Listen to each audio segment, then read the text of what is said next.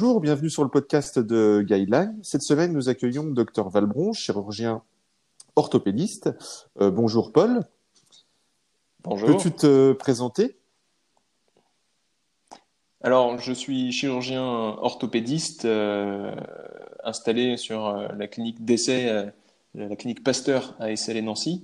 Je me suis spécialisé en membres inférieurs, spécifiquement pieds, chevilles et également euh, la pathologie du genou. Ok, super. Euh, tu viens de créer euh, une formation en ligne d'une heure sur la prise en charge justement du, genou douloureux en médecine générale, qui est disponible sur guideline.care. Euh, D'ailleurs, elle est en lien en annexe sur ce podcast. Je tiens tout d'abord à te remercier car cette formation est super pratique et surtout très appréciée par nos collègues médecins généralistes.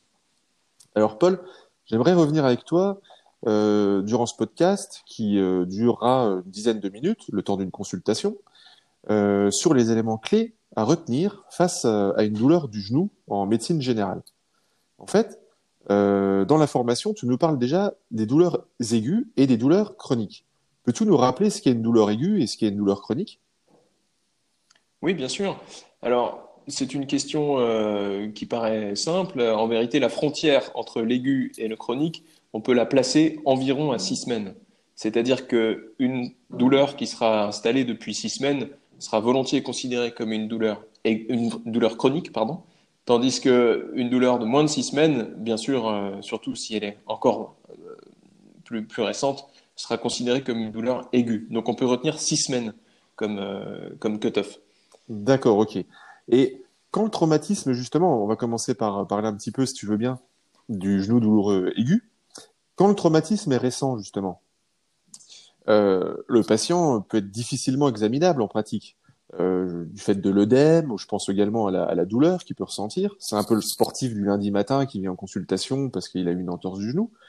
Que conseilles-tu dans, ces situations où l'examen clinique, finalement, peut être difficile pour euh, analyser le, problème au niveau étiologique? Oui, tout à fait, Nicolas, tu as, tu as parfaitement soulevé le problème. Euh, bien souvent, lors d'un accident, lorsqu'on le patient consulte le jour même ou le lendemain, il est impossible d'examiner correctement un genou. Ce que l'on dit souvent dans ces cas-là, c'est qu'il est recommandé de le reconvoquer à distance, euh, justement pour laisser passer la douleur aiguë. Bien évidemment, euh, souvent, pour aider au processus initial, la prescription d'une attelle d'extension sera utile, de la même manière que euh, toute la, la médication euh, d'urgence, à savoir les antalgiques, les anti-inflammatoires et le glaçage. D'accord. Et qu'est-ce que tu utilises en pratique comme euh, attelle d'extension? C'est qu'est-ce que tu notes sur ton ordonnance? Juste attelle d'extension ou tu as des, des, des types d'attelles que tu préfères utiliser, toi, en pratique? Alors, en traumatologie euh, tout venant, on utilise euh, ce qu'on appelle dans l'est de la France l'attelle de Zimmer. Euh, c'est une attelle d'extension qui autorise un léger flessum à 5 degrés environ euh, pour des raisons de confort. Euh, c'est une attelle qu'on peut se procurer absolument dans toutes les pharmacies. Attention toutefois à ne pas la prescrire trop longtemps. Il est recommandé de la faire porter par le patient pendant une dizaine de jours, mais il faut absolument éviter que le patient la porte pendant un mois ou un mois et demi parce qu'on on en- on entraîne alors une fonte musculaire du quadriceps qui a ensuite euh, des répercussions majeures sur les douleurs. D'accord, d'accord. Donc, ce qui, je com- si je comprends bien, Paul, le patient arrive avec un gros genou douloureux, difficile à examiner. Faut pas Oui. hésiter à réexaminer le malade à froid, mettons, euh, deux, trois semaines après. Mais attention, Tout à... ouais, attention, le, le, l'attelle d'extension, il ne faut pas la prescrire durant la totalité de cette période. Il faut dire au patient, portez cette attelle C'est 10 ça. jours, mais pas, euh, je vous revois dans trois semaines, mais ne la portez que les C'est 10 ça. premiers jours. C'est ça, il faut autoriser le mouvement autant que faire se peut. Bien évidemment, après avoir supprimé une éventuelle euh, fracture donc, euh, que vous pourrez euh, éliminer par la prescription de radiographie. Voilà. D'accord. Donc, le genou douloureux aigu, on essaye d'évaluer le, le mécanisme lésionnel. Si le patient est difficilement examinable, on immobilise, on traite au niveau symptomatique, on revoit ça. le patient trois semaines après. Et durant cette période, justement, quel examen complémentaire demander euh, pour, euh, pour le patient? Quels sont les examens de première intention et, et quand finalement les, les demander, ces examens? Alors, on en parlait juste avant, en première intention, et c'est indispensable, et c'est valable au jour, le jour même du traumatisme comme une prise en charge retardée, il faut toujours faire des radiographies. Euh, radiographie du genou de face, de profil, le défilé fémoro-patellaire quand la flexion est possible. Euh, ces clichés-là vont permettre en premier lieu d'éliminer la fracture. Il y aura également d'autres indices, euh, comme des signes d'arthrose, qui pourront être recherchés. Pendant cette période, avant le réexamen à trois semaines, il pourra être utile lorsque le mécanisme ou l'histoire fait penser à une lésion ligamentaire ou une lésion méniscale de prescrire une IRM. Bien souvent, il est quand même possible, dans un délai de trois semaines, d'obtenir ce rendez-vous. D'accord, mais l'IRM du genou, on est d'accord, jamais, jamais en première intention. C'est un examen de deuxième intention et plutôt dans une phase subaiguë que qu'en phase aiguë. Oui, plutôt, c'est vrai. Euh, jamais, il n'y a jamais de jamais en médecine. On va dire que l'IRM en urgence euh, est plutôt réservé aux sportifs de haut niveau ou parfois même euh, à l'enfant. de manière générale, pour un patient lambda avec une douleur de genou lambda, on réservera l'IRM en deuxième intention après les radiographies, bien sûr. D'accord. Tu nous parles également dans la formation sur la douleur du genou aigu de l'hémarthrose. Alors, l'hémarthrose, Paul, comment on la met en, évidence? Et qu'est-ce qu'elle signe en fait comme, comme lésion, cette hémarthrose? Alors, l'hémarthrose, on la met en évidence par un épanchement intra-articulaire. Donc, c'est à bien différencier d'un œdème du genou, puisque l'hémarthrose est circonscrite à l'articulation. On la met en évidence parfois par des échymoses associées qui, euh, la, qui, circonscrivent également. Euh, cette hémarthrose peut être également confirmée lors d'une ponction évacuatrice. Enfin, euh, lorsqu'une fracture est mise en évidence sur les radiographies, une fracture de rotule notamment, une fracture du massif des épines tibiales, euh, l'hémarthrose est alors concomitante de cette fracture. Pour répondre à la deuxième partie de ta question, la présence d'une hémarthrose correspond donc soit à une fracture, qui est mise en évidence sur la radio.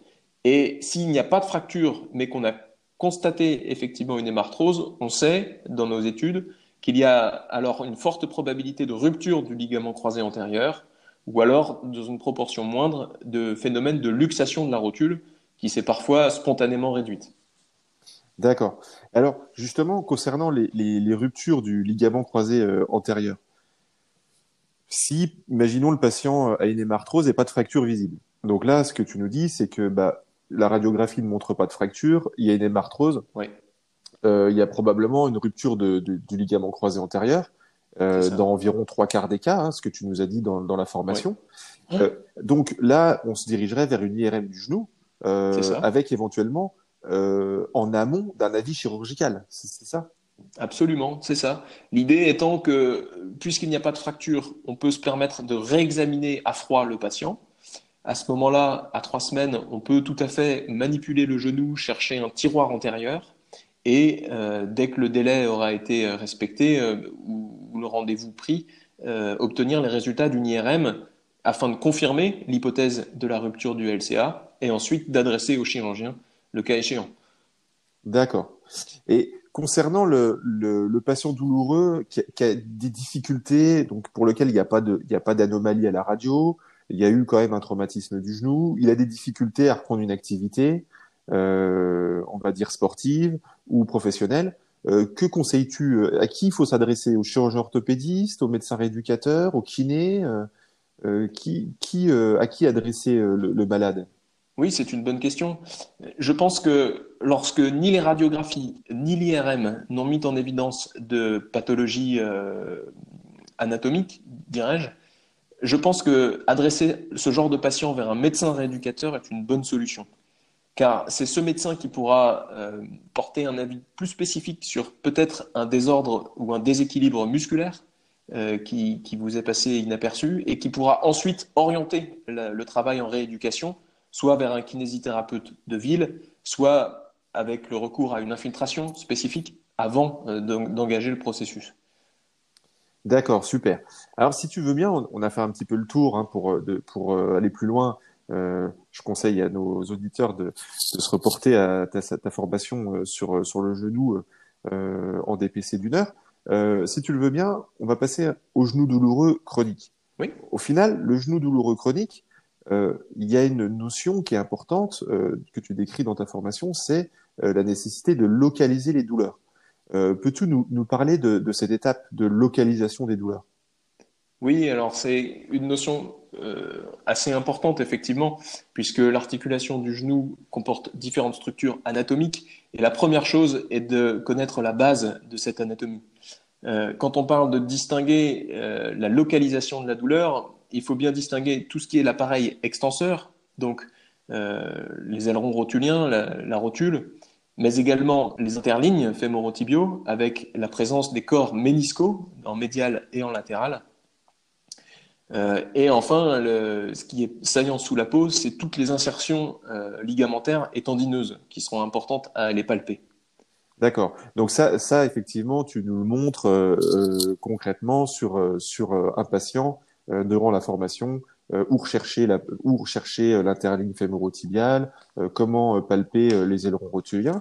Et d'ailleurs, durant cette formation, tu nous parles du syndrome de l'essuie-glace. Alors, peux-tu nous décrire ce qu'est le syndrome de l'essuie-glace? Oui, le syndrome de l'essuie-glace est une tendinite, ou en vérité plutôt une anthésite, qui correspond à l'inflammation de l'extrémité distale de la bandelette iliotibiale. C'est une pathologie qui donne une douleur à la face latérale de l'épicondyle latéral. C'est une douleur très localisée dont le diagnostic est finalement relativement aisé, mais attention, dans cette zone, beaucoup de douleurs peuvent être à l'origine d'une même symptomatologie et il faudra toujours y aller avec prudence avant de dénoncer le diagnostic. Bien souvent, on cédera de plusieurs arguments euh, à la fois à l'imagerie, IRM ou échographie, et parfois même d'un test infiltratif. D'accord. Et peux-tu nous parler au niveau du, genou douloureux chronique euh, des examens d'imagerie Finalement, euh, les examens de, première intention restent aussi la radiographie? Oui, absolument. Puisque, comme on le voyait tout à l'heure, la radiographie permet bien sûr de mettre en évidence une fracture, mais surtout d'observer une dégénérescence articulaire. Donc, il s'agit là de pathologie arthrosique, principalement au niveau du genou. En deuxième intention, en l'absence de signes euh, radiologiques, on pourra demander une IRM lorsqu'on aura une euh, idée euh, d'une atteinte dégénérative, notamment méniscale. Le scanner, lui, dans l'examen du genou, est moins utile en première intention pour une douleur chronique euh, car il s'intéresse davantage à la trame osseuse. On y aura recours dans un cas plus exceptionnel d'une tumeur osseuse, par exemple. D'accord. Ok, ok, je comprends bien. Genou douloureux, ça reste quand même aigu ou chronique. Les radiographies euh, standards sont euh, quand même des examens de première intention et restent tout à fait valables. Alors, justement, est-ce les mêmes, euh, est-ce que ce seront les mêmes incidences entre l'incidence dans les, je parle des radiographies, est-ce que tu vas demander les mêmes incidences face à un genou douloureux aigu ou y a-t-il d'autres incidences dans le genou douloureux chronique, par exemple euh, le, les, clichés euh, fémoro-patellaires ou le chousse, y a-t-il d'autres clichés à demander par rapport à un genou douloureux chronique alors, par rapport à cette question, eh bien, c'est l'état du patient qui dicte finalement la conduite à tenir. En vérité, pour un genou douloureux, il sera difficile de faire faire plus qu'un cliché de face et de profil. Souvent, le patient aura du mal à plier son genou, il aura parfois même du mal à se mettre en charge. Donc, face et profil, si possible en charge, c'est le minimum à faire en urgence. Pour une douleur de genou chronique, chez un patient euh, qui vit avec sa douleur, on pourra aller demander une face, un profil, un chousse, c'est-à-dire une face avec 30 degrés de flexion, et également aussi une incidence fémoropatellaire. Euh, très importante à ce moment-là pour essayer de rechercher un pincement articulaire entre la, rotule et la trochlée. D'accord, super. Donc, je comprends bien, les, incidences euh, sont un petit peu différentes et dépendent finalement de, l'état euh, clinique du malade et de sa possibilité de mobilisation du genou au moment de l'examen. Super. Je te propose de passer à la fin de cette interview, Paul. C'est le moment où je te pose les trois questions habituelles que je pose à tous nos créateurs de, formation. Euh, premièrement, quel est ton outil ou y a-t-il un outil euh, de scoring euh, dans la pathologie du genou ou en orthopédie en général que tu aimes bien utiliser? Alors, il n'y a pas vraiment, j'en ai pas vraiment l'usage euh, personnel. Hmm, j'aime bien dans les, dans les douleurs euh, chroniques utiliser l'échelle numérique de la douleur pour savoir si on a une douleur constante ou si une douleur qui évolue par, par à coup. D'accord, t'as pas trop de, pas trop de d'outils de scoring. Euh, non. Ok, super. Et alors, au niveau euh, médical, quel est ton aphorisme médical préféré? Quel est ton dicton euh, que qu'on t'a enseigné euh, durant ta formation et que, que tu gardes en mémoire? Alors, ce que je garde en mémoire et qui est très pratique, c'est euh, une manière de caractériser une douleur chronique. de poser la question aux patients s'ils ont des douleurs au genou en montant ou en descendant les escaliers. Lorsque c'est le cas, à 95%, vous êtes face à une douleur de l'appareil extenseur qu'on peut intégrer dans un syndrome fémoro-patellaire.